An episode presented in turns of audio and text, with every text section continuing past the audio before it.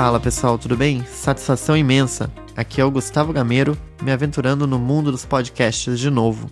Dessa vez, nosso episódio de Off-Label é uma conversa com o Marcos Jungues, enfermeiro de práticas avançadas aqui de Miami. Confira o nosso papo.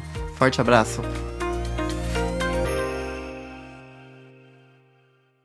Satisfação, pessoal, tudo bem?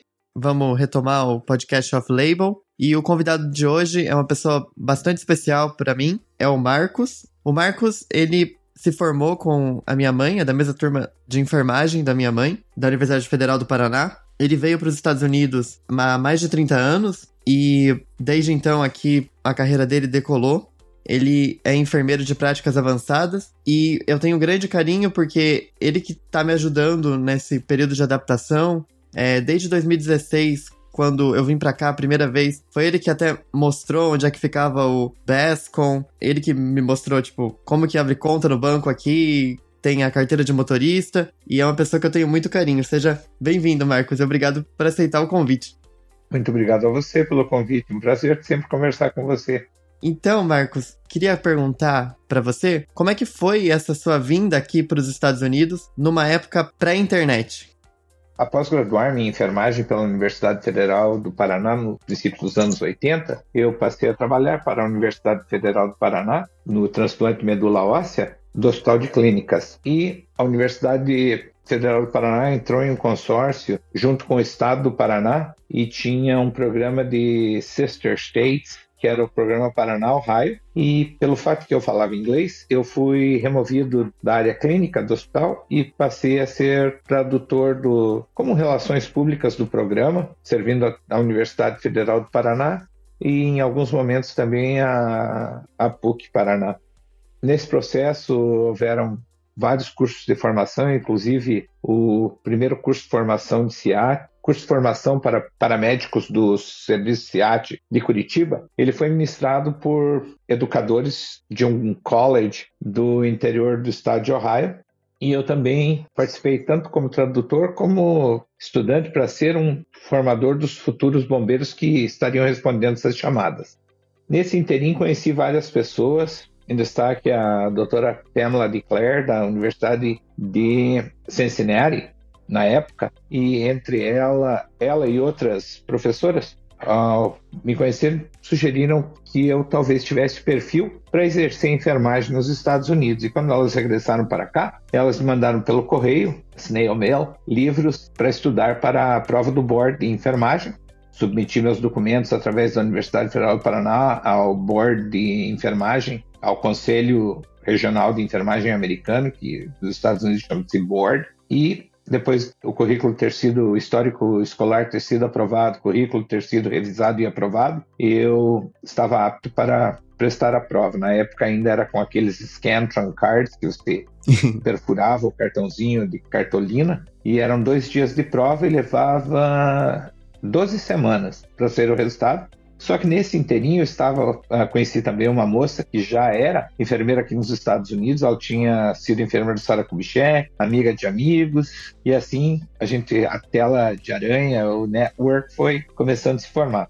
Ela, inclusive, hoje também é enfermeira de prática avançada, somente em anestesia. E ela sugeriu e mencionou que o hospital onde ela trabalhava, que era o Mercy Hospital, que inclusive você passa na frente, uhum. faz todos os dias, fica aqui perto de casa, no mesmo bairro, ele estava contratando enfermeiros de outros países, obviamente que falassem inglês que tivessem passado a prova do board e que eles processariam a documentação junto à imigração americana para que profissionais de outros países exercessem. E esse processo é um processo que hoje você está vivendo pessoalmente com relação ao fato de você estar aqui fazendo seu fellowship de pesquisa na, na Universidade de Miami, Bascom Palmer Instituto de Olhos. E assim começou, assim começou a história. E chegando aqui, imediatamente no processo de orientação, que era bastante formal, com vários enfermeiros com formação de pós-graduação, mestrado, doutorado, que nos davam o curso de formação para iniciar o trabalho, começar a trabalhar no hospital. Fui me informando sobre os programas de mestrado, doutorado aqui da cidade e logo em seguida, apesar de estar somente com visto de trabalho, já me inscrevi e fiz uma petição para ser aceito para o programa de mestrado da Universidade de Miami, onde mais tarde eu fui professor também. A gente percebe que você sempre foi muito proativo, né, Marcos? Você ia conhecendo as pessoas, ia se enfiando na, nas coisas que vinham aparecendo, nos projetos que iam aparecendo. E você sempre foi uma pessoa assim? Você sempre buscou ativamente oportunidades? Você queria vir para os Estados Unidos para morar aqui? Ou inicialmente foi uma coisa assim, um estágio, um, uma experiência fora, né? Eu saí de casa do interior de Santa Catarina para estudar o ensino médio, na época chamado segundo grau ou científico, no estado do Paraná, aos 14 anos, para nunca mais voltar a residir na casa dos meus pais.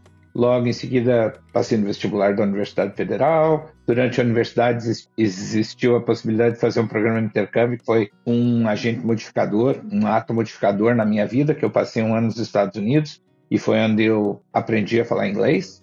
Voltando ao Brasil, já fui procurar oportunidade para ser professor de inglês para solidificar a, a base de conhecimento do inglês, uhum. mas eu sempre tive essa porta aberta para outras culturas, para novos conhecimentos, novos conteúdos.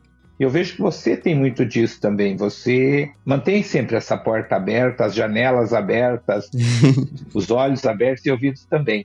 E eles são instrumentais em, em abrir portas e dar-nos com um menu mais extenso de possibilidades do que fazer na vida. E a novas culturas, novos saberes, novos conhecimentos é modificador no, no, no ritmo das nossas vidas. E eu, você observou isso, talvez um pouquinho do que você me conhece há tantos anos, mas eu observo bastante isso em você também. Você, sua irmã. Muito obrigado, Max eu acho que é exatamente isso. Tem coisas que a gente vai fazer que a gente nem sabe que existe ainda, né? E a gente tem que conhecer até para falar que não quer, ou conhecer para falar que quer, né?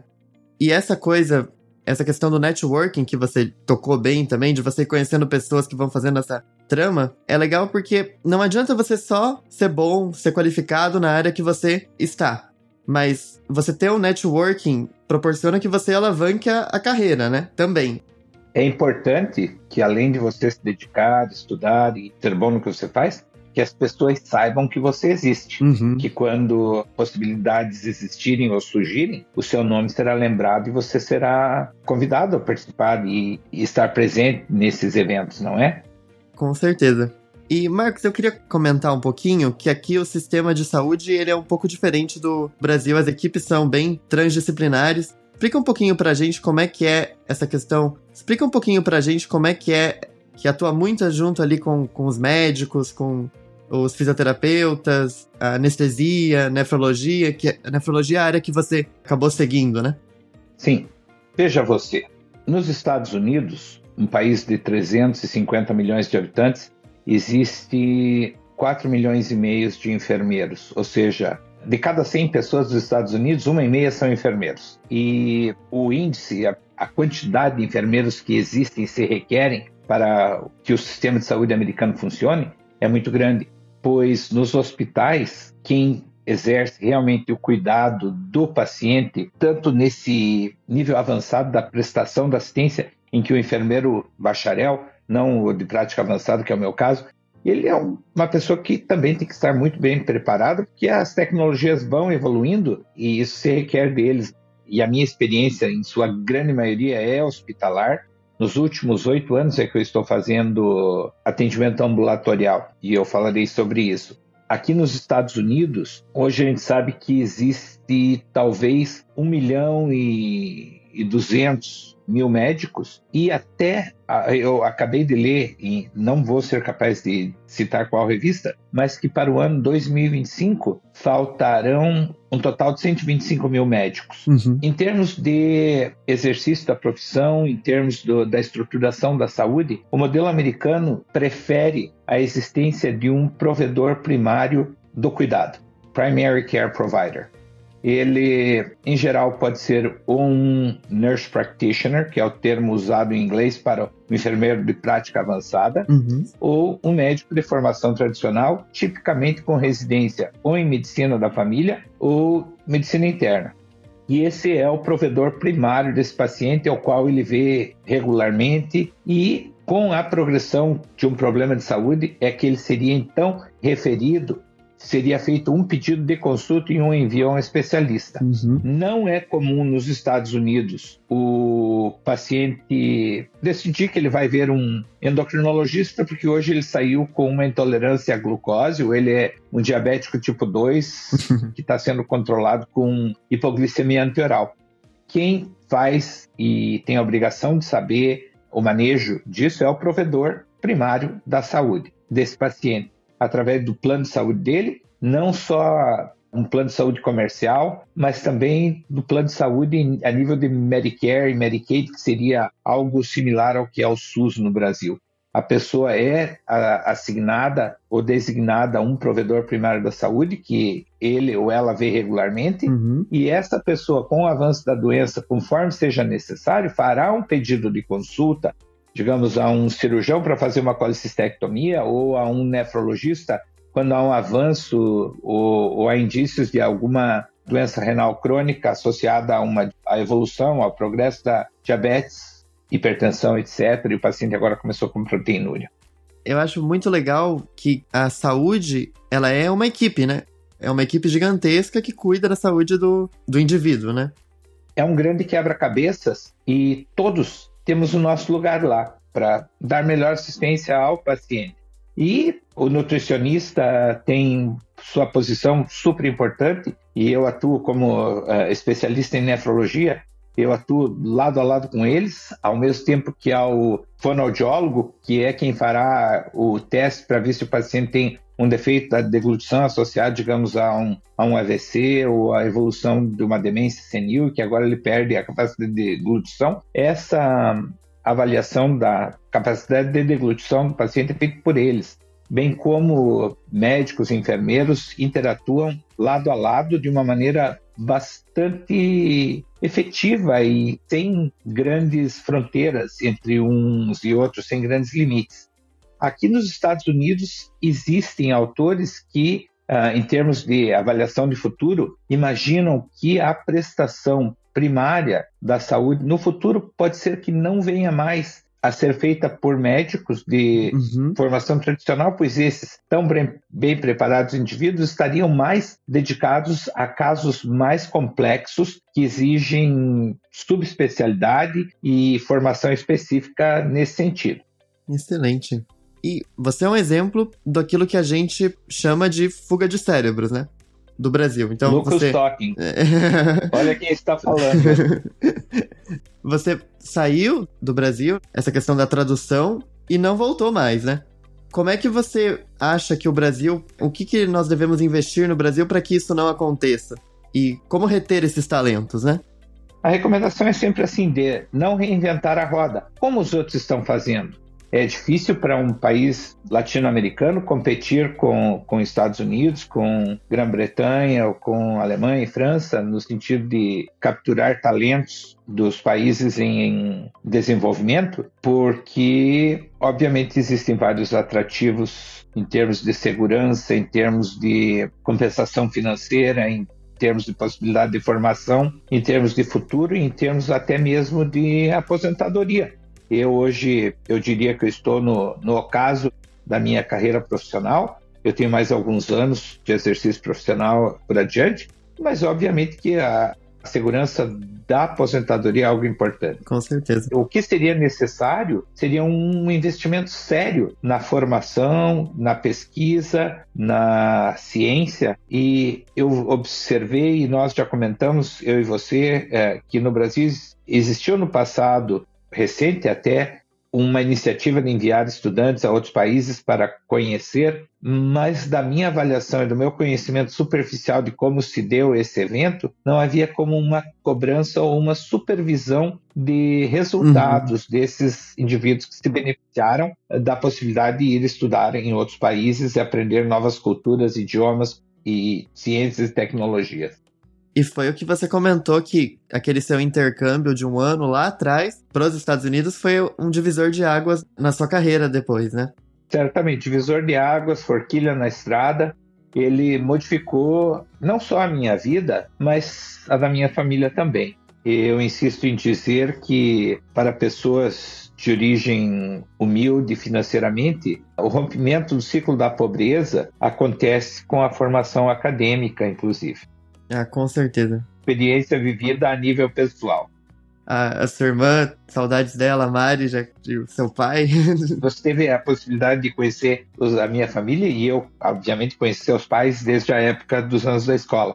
E essa é uma das dificuldades de estar fora do país, né? A distância da família, principalmente no começo, assim, os sabores das comidas, convívio com os amigos, a maneira de, de como se relacionar com amigos é algo que é, no começo é bastante difícil. E eu comentei a você que um dos erros que eu cometi no começo é que eu mudei-me para cá e eu vivia focado somente na formação acadêmica e no exercício profissional, ou seja, trabalhar muito. E eu vivia de uma maneira provisória. Levei décadas para aprender que esse aqui era o meu novo lar e hoje essa é a minha casa, essa é a minha cidade.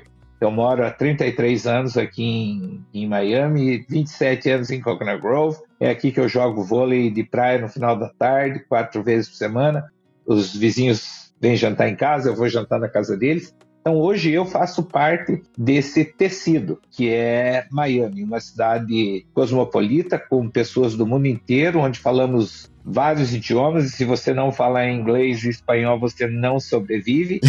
e como você já se deu conta várias vezes nos jantares aqui em casa, é uma verdadeira torre de Babel. E eu sou apenas mais um desses indivíduos multiculturais de várias profissões diferentes que vem aqui e há lugar para todos.